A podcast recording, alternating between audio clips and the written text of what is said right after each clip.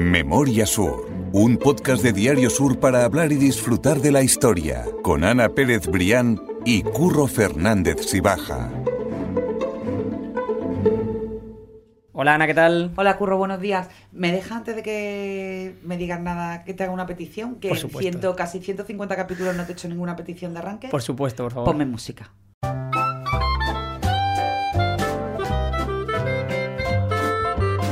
Y es que hoy vamos a tener un podcast muy musical. Hoy y merece además la pena. una música que a mí me encanta. Totalmente. Eh, eh, estábamos escuchando aquí la- la- la- las melodías que te dan ganas de levantarte. Yo estaba, eh, quería preguntarte a ti cómo te llevas tú con la música en general, A con el baile gusta- sobre todo. Me encanta bailar. Sí.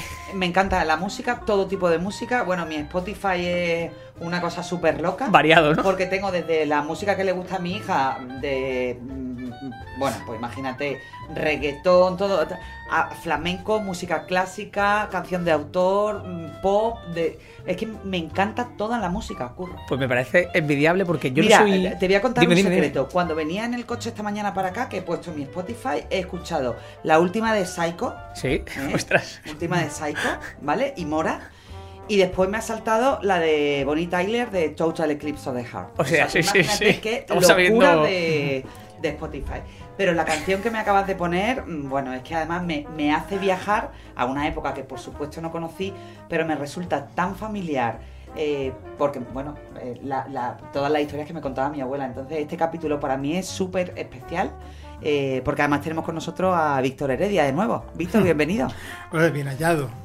¿Qué tal? Víctor es el culpable de que esté sonando la música, Víctor es el culpable de que hablemos hoy de esas salas de baile que, que, eh, tuvieron unos años dorados en Málaga y, y yo quiero preguntarte cómo diste con ese tema, o directamente saltó a tus ojos porque hay algunas cosas que, que te llaman demasiado, o cómo te llevas tú con la música en definitiva. Bueno, hombre, yo procuro escuchar música de todo tipo, disfrutar, como contaba Ana, ¿no? Pues a veces me llega Anuel y cosas de estas. Bueno, ¿no? Que también Anuel, por tener favor. adolescentes. Padre pues, de adolescentes, no, atención pues, con la música que escuchan sus hijos e hijas. ¿eh? Si tienen en su Spotify a Anuel, a Bad Bunny y todo eso, mm, sobre todo si tienen una edad eh, que sea de menos de 12, bueno, pues, ojo, eh, ojo. Y, y eso la, la han superado, pero efectivamente. Eso Sí, sí. lleva a tener referencias de, de, de todo tipo, ¿no? Eh, ya, digamos, con la música, pues perfecta- la música yo creo que es imprescindible, ¿no? En nuestra vida. Pero ya con el baile, bueno, sí así, ¿no? Me acordamos un tupido velo.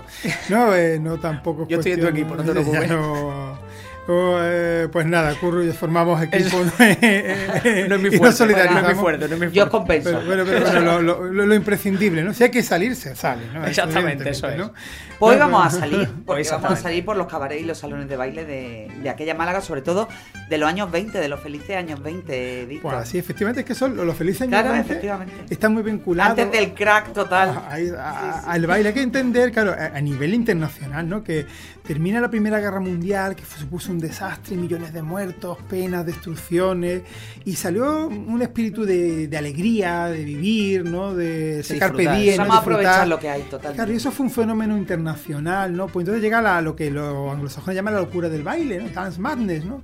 Eh, la- el, el baile, pero no, porque el baile antes estaba muy vinculado a momentos determinados. Sí, pues en determinadas fiestas anuales, pues se bailaba. ¿eh? Pues estaba el baile, eh, el baile pues vinculado a una verbena, a una determinada festividad, carnaval. Y eran, eran además, pues, eh, bailes, o por supuesto, aparte de los bailes de alta sociedad, ¿no? Que pues, el baile popular era un acontecimiento casi familiar, comunal, donde pues toda la familia iba a la fiesta común y entre otras cosas se bailaba. Pero ya en los años 20, por un lado, tenemos mm, la tecnología, ya tenemos los gramófonos, lo que permite poder reproducir ya las canciones, aunque no haya orquesta, aunque no haya eh, ninguna nadie en vivo tocando, pero ya tenemos, por tanto, música grabada. Y ya eh, también es una época, lo hemos comentado en otras ocasiones, ¿no? Los años 20 son años de muchos cambios sociales.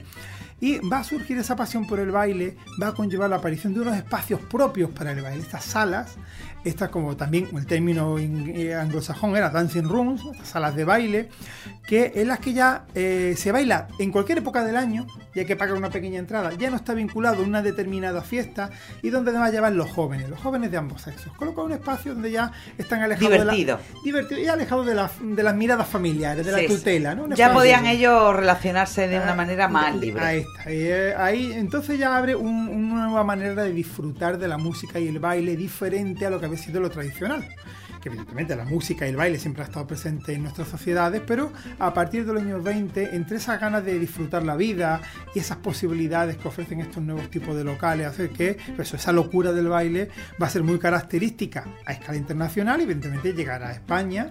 Además está acompañado pues, no, de, la, época de afuera del, del, jazz, del foxtrot, del tango y que además son eh, modas musicales que ya pueden ser reproducidas como pues indefinidamente gracias pues a los, a los, gramófonos, a los discos de pizarra y luego por supuesto también se formarán orquestas, orquestinas o cuando no es posible las pianolas que bueno van, van animando y dan esa, esa, banda sonora imprescindible para generar pues ambiente de baile. Y unos bailes que yo me atrevo a decir que son también más libres en el sentido de que no tienen una coreografía determinada sino que te deja, más llevar por la música. exactamente y me, me llama la atención sobre todo eh, porque tú empiezas a sacar términos, como por ejemplo uno que a mí me hubiese venido muy bien, como lo que, lo que estamos hablando, que es el de las chicas taxi. Y eso a mí me llama mucha atención y quiero que lo expliques. Sí, sí, bueno, eso eh, es una. Estas salas de baile claro, donde conviven pues, los sexos, como hemos visto, pues, se paga una entrada, evidentemente, ¿no? Digamos, pueden ser antecedentes de las discotecas. Yo que, bueno, quizás eh, sean, sean un poco el primer estadio ¿no? de esas salas de baile con música y donde la figura de las chicas taxi es una figura que viene, pues, de nuevo, importado de, de Estados Unidos donde son chicas contratadas, bueno, que están allí y que eh, se ofrecen a, enseñar a bailar a los hombres. Hombres, bueno, chicas que te llevan. Exactamente, sí, sí. ahí, claro, eh, tenemos la referencia de La Colmena, la película La Colmena, se, reconstruye en una escena, recuerdo a Ana Belén como chica taxi, ¿no? Eh, ya un poco en los años 40, pero se reconstruye esa, esa chica que además ella a los clientes cuando entraban y pagaban les vendían unos tickets, unos billetes, entonces ellas cuando me sacaban a bailar con estas chicas para que le enseñara, pues le daban el ticket. Entonces las chicas luego cobraban en función del número de tickets que presentaban. Entonces, pues me imagino porque sería pues esa, eh, esa su habilidades, pues su atractivo lo que haría que tuvieran más o menos demanda para enseñar a bailar a, esos hombres solteros, esos hombres un poco más tímidos que, no tenían, no iban sin pareja y que de esa manera pues bailaban. Bueno, también sería una forma, por supuesto, ¿no? Pues de establecer relaciones en la época y con mejor fama que otro término que también viene de aquella época y que sí adquirió una connotación peyorativa, que fue el de tanguista. Eso era muy de. Eso, las mujeres, yo recuerdo. Las mujeres tanguistas eran ya. Eh, lo, peorcito, ¿no? Ahí está, ya eso ¿Pero eran mujeres tanguistas o, ambos sexos? Eh, eh, una, una, expresión para mujeres. De hecho, incluso la publicidad. Como fresca, ¿no? algunos anuncios se refieren a. hablan de tenemos tanguistas. Sí, sí, sí. que posiblemente no era, no era un término inicialmente peyorativo, pero sí hace alusión a aquellas mujeres a ver que animaban a los clientes a consumir. Ah. Su, labor pues, era animar a consumir. Entonces, claro, pues si eh, eh, entraba en este caso un varón en una sala de, de baile, pues eh, aparte de bailar con él, pues procuraban que consumiera. Evidentemente, algo que se movía ya en la barrera ya de la prostitución, ¿no? Digamos. Entonces, claro, esa figura de, la tanguista, porque suele ser aplicada a mujeres. La primera vez que escucho ese término. Pues eh, era, eh, tenía una connotación, que una connotación peyorativa muy fuerte, ¿no? Mm. Frente, mientras que la chica taxi, pues bueno, pues no, no llega a tener ¿no? pues esa connotación, y bueno, pues alusión pues a mujeres, chicas jóvenes que se ganaban la vida, pues enseñando a bailar, ¿no? Pues a esos, a esos varones, insisto, pues más tímidos, que tenían mayores problemas para soltarse, que también era una manera de, aprender a bailar. En ese contexto, en todo caso, también había pues esas fiestas, ¿no? De, eh, esa, eh, esa oportunidad de bailar prácticamente pues de manera permanente, ¿no? Estamos eh, hablando de esa moda por el baile, sobre todo arranca en esos años 20, perdón, como decimos, pero eh, no estamos diciendo dónde se bailaba en Málaga, cuáles eran esos sitios. Y a mí me llama la atención que tú vas diciendo en este artículo que dejamos vinculado a las notas del podcast y que también es uno de los capítulos de, ese libro, de ese eh, Málaga, la sombra de la historia, eh, volumen 2, en el que tú dices que hay una distinción por clase social, en definitiva, dónde iban las diferentes clases sociales a bailar. ¿Por qué no nos hace un boceto de esa Málaga, de esos sitios y de esas clases sociales? Pues bueno, efectivamente, las clases altas, ¿no? las clases elegantes, bailaban bailaban en, sus espacios propios, que esos eran pues, eran, pues los hoteles, los hoteles más lujosos, como supuesto el Príncipe de Asturias o Miramar, el Caleta Palace tenía pues su lo que llamaban de fashionable tea dancings, ¿no? Que eran pues los bailes de tarde, eh, administrados por una orquesta, ¿no? Eh, luego el círculo mercantil o otro, el círculo malagueño, tenían también pues, sus propios bailes de sociedad. Con, había en el calendario anual había algunos bailes especiales, como los bailes de máscara, ¿no? que cercanos a la fiesta de carnaval, o los bailes para las fiestas navideñas, Año Nuevo, pero luego había una continuidad ¿no? pues en esas fiestas de cierto nivel social y luego, pues también tenemos las fiestas privadas, ¿no? Por ejemplo, Ángeles Ruiz Argüelles, conocemos que montaba unas fiestas, unos bailes eh, magníficos en su residencia, ¿no? Pues la caleta. Y eso ya nos marcaría pues, un poco pues, el comportamiento en cuanto a, esta moda de baile de las clases más altas, ¿no? más acomodadas. Luego ya para la clase media eh, vamos a encontrar pues los eh, espacios como los baños del Carmen, que también tenían, sobre todo en la temporada de baño, los baños del Carmen, los de la Estrella, en la época de, verano, también tenían su propio, eh, su propio escenario, orquesta, eh, eh, tenían su propia programación de baile. Ella teníamos, por tanto, una, unos bailes de clase media, especialmente en verano, pero bueno, que luego el círculo malagueño, por ejemplo, tenía en Campos Elíseos, en la Malagueta, pues, así, pues tenía como un espacio al aire libre de verano, por ejemplo, tenía bailes de invierno y bailes de verano al aire libre o no. Eh, eh, y luego este, nos vamos a encontrar también pues, los espacios más, más populares en los barrios. Pues, conocemos algunos, posiblemente habrá otros que no que, gracias a la publicidad no, no tenemos noticias de ellos, eh, donde pues después de una pequeña entrada pues se podía bailar, había orquesta, ponían música y claro, por supuesto, bailar y también pues tomar algo, el ambigú, ¿no? que era un complemento eh, importante. Y luego ya tenemos los cabarets, que nos llevan a un mundo un poquito más sórdido, más, muy conectado con lo que estaba ocurriendo en el mundo. Pero además los cabarets eh, tenían sus espectáculos propios nocturnos y luego después por la tarde habrían pronto para permitir el baile. Pues eso los bailes del té, los tea dancings. ¿no? Me, acabas de, sacar de una duda porque hace un montón de tiempo, Ana, yo no sé si te acordarás, vimos unas imágenes en las que se veía un montón de gente vestida como de, bueno, iba a decir de baile, sí, como de fiesta en definitiva, y se veía una visión de Málaga desde la Malagueta, o sea, eh, y, tú y yo pensábamos que esa foto quizás estaba tomada en el cementerio inglés, y no sabíamos exactamente dónde era, pero tenía que ser claramente en calle Campo Elicio, que es lo que tú estás indicando, seguramente. Posiblemente, porque ahí, eso es, me acaba, de venir esa imagen a la cabeza, y ahora tiene sentido ya, por fin. Ahí había habido una finca que le da nombre, y, luego, pues, eh, eh el Círculo Malagueño, eh, al principio del siglo XX, tuvo una, allí pues, un espacio lúdico de verano que incluía pues esas pistas de baile como eh, los baños del Carmen, los baños de la estrella, que por supuesto daban mucha importancia a, crear y a disponer de esos espacios para bailar, para escuchar música, eh, lo cual vemos lo importante que era para la sociedad de los años 20 30, al fin y al cabo. Oye, y lo, y lo que dicen, eh, quizás sea cierto en, toda la evolución, y además nosotros habíamos hablado eh, de eso en algún podcast de, del Café Chinitas, cuando se convierte en el Salón Royal, eh, bueno, ahí hay una leyenda de que realmente, antes estábamos hablando, ¿no? De esa delgada línea eh, que separa el salón de baile del bueno del prostíbulo casi del prostíbulo casi casi encubierto ¿no? Ahora sí ya hablamos de los cabarets no realmente en el caso del salón royal fue así verdad ah, efectivamente el café de China además unos escandales que, que, mm, que lo, abrían y lo cerraban casi casi cada día. era era atentados contra la moral no eh, la continuo efectivamente no era eh, eh, hay que entender claro que ya existían los cafés cantantes dedicados al flamenco pero claro ahí la gente iba a ver como espectador. Con lo cual, a lo que la novedad es que algunos de esos café cantantes, como el Chinita, ya denominado Royal, ya pues se, va a convertir en un espacio para también para el baile, ¿no? Y aquí tenemos todas las noches grandes atracciones de varietés, ¿no? Notables bailarines y cupletistas, ¿no? De bailes familiares incluso, ¿no? Ya tenemos como la publicidad nos remite eh, pues a, un, a, unos, a unos espectáculos de varietés eh, donde se incluyen pues esas escenas como se decía no cicalípticas no como, ya del erotismo subida de tono, subida de tono, magnífico salón de baile salón royal eh, gran orquestina con jazz band, bellísimas señoritas bailarinas de salón y, es- insiste, excelentes bailarinas, cupletistas y murgas. A diario grandes debuts, las más famosas artistas del arte frívolo. Me encanta.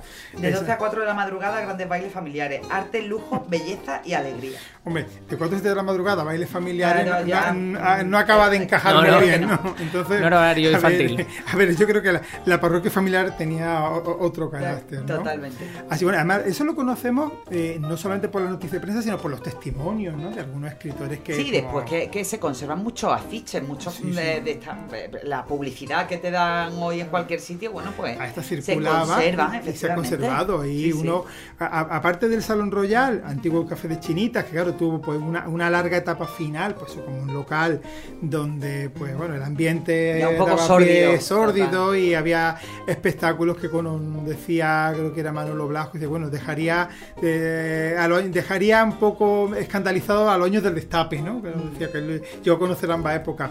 Luego tenemos el Maipú otro local eh, también de chicas taxi, otro local donde eh, además estaba situado pues en la calle Siete Revueltas, en la parte más sórdida del centro de Málaga, justo a la espalda de la, de De la la calle Lario. Efectivamente. A pocos Eso, metros eso de voy a preguntar, ¿dó- Constitución. ¿dónde es la calle? La calle Siete Revueltas? Estaba entre la Plaza de la Constitución y la Plaza de las Flores, ¿no? Todo ese entorno...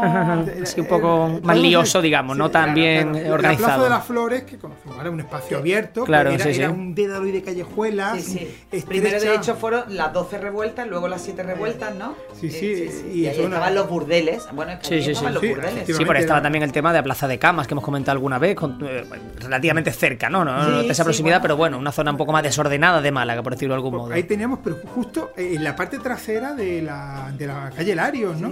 Y ahí sí, pues se instalará uno de estos eh, cafés de, o estas salas de baile que serán más popular, que curiosamente la publicidad siempre nos habla de él como el gran bar Paquín. Ujú. Sin embargo, todos los que hablan de ello lo mencionan como el Maipú, Sí, sí. un nombre así de referencia americana, y bueno, donde pues... A mí ah, me suena oriental.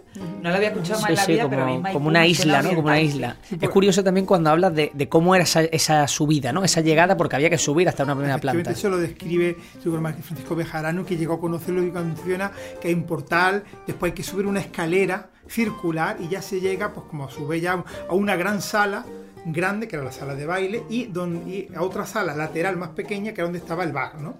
Pero lo importante era, era que, los clientes consumieran.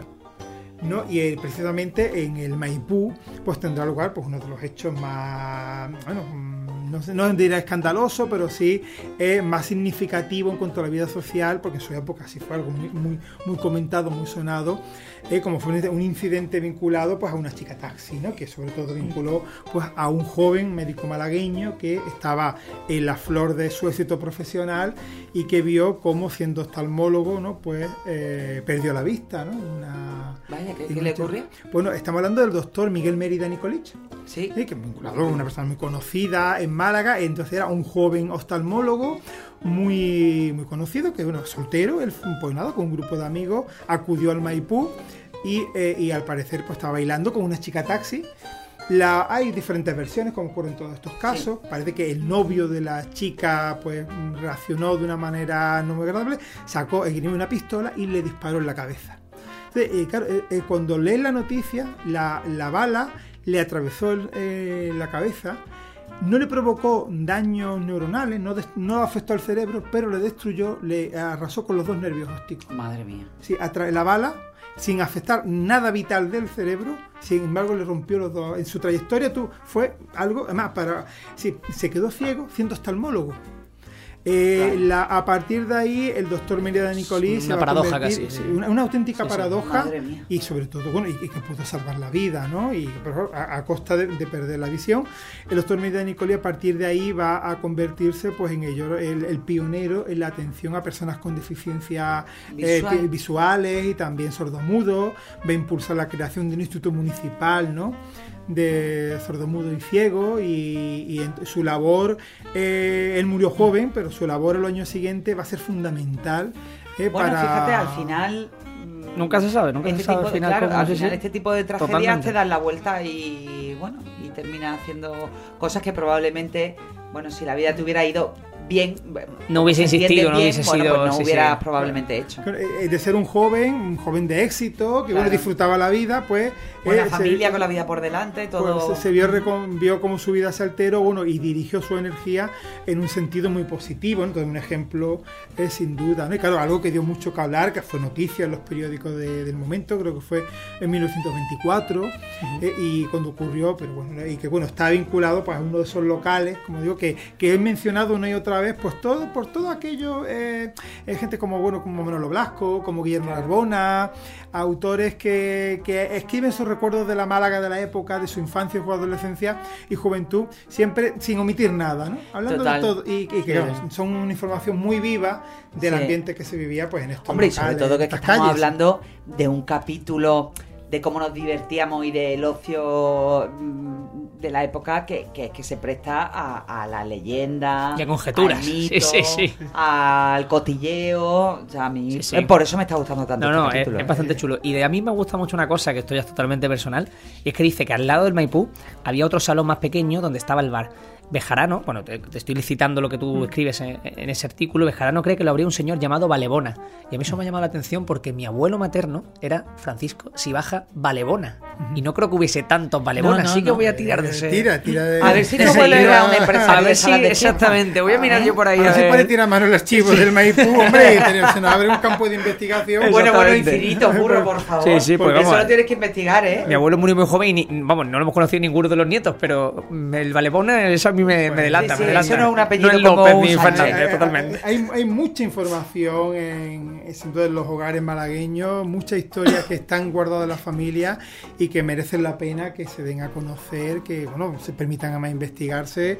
Y bueno, aquí por ejemplo, claro, cuando buscamos, vamos a hacer una historia de la sala. Bueno, yo me afronté, bueno, me interesó el tema, vi a través de la publicidad, pero claro, la información es muy limitada porque es anuncios, con lo cual eh, hay esos comentarios que dejan algunos autores, pero claro, son memorias, no son libros, evidentemente, Claro. eh, eh, que hablen de la Málaga de la Sí, época. sí, Esto sí. queda un poco al margen, lo- la diversión popular queda al margen. Y entonces, eh, eh, con bueno, esa poca información, está ese, este artículo ¿no? que sirve de referencia al día de hoy, pero que hay mucho que todavía que, que investigar y, por supuesto, que, conocer, ¿no?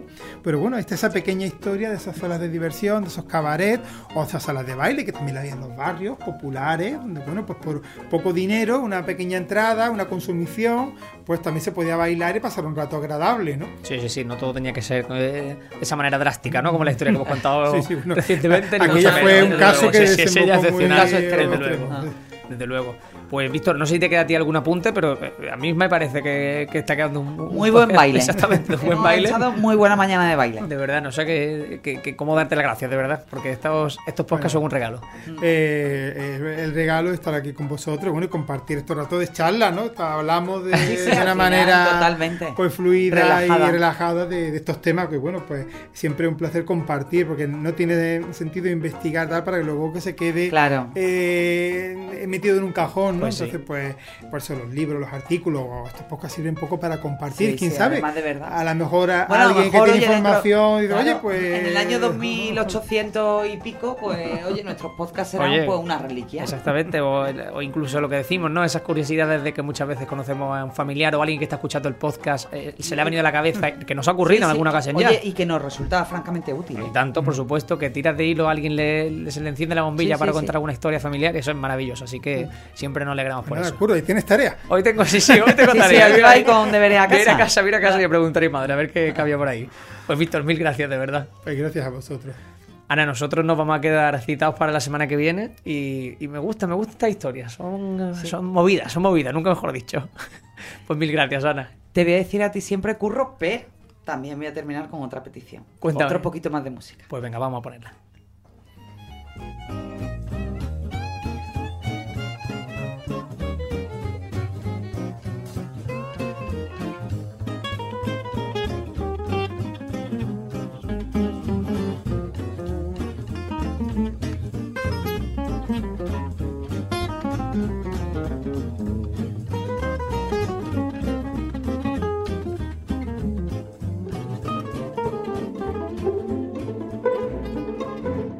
Memoria Sur es un podcast de Diario Sur. Escucha un nuevo episodio cada semana en iVoox, Spotify, Apple Podcast y consulta las referencias de este episodio en diariosur.es.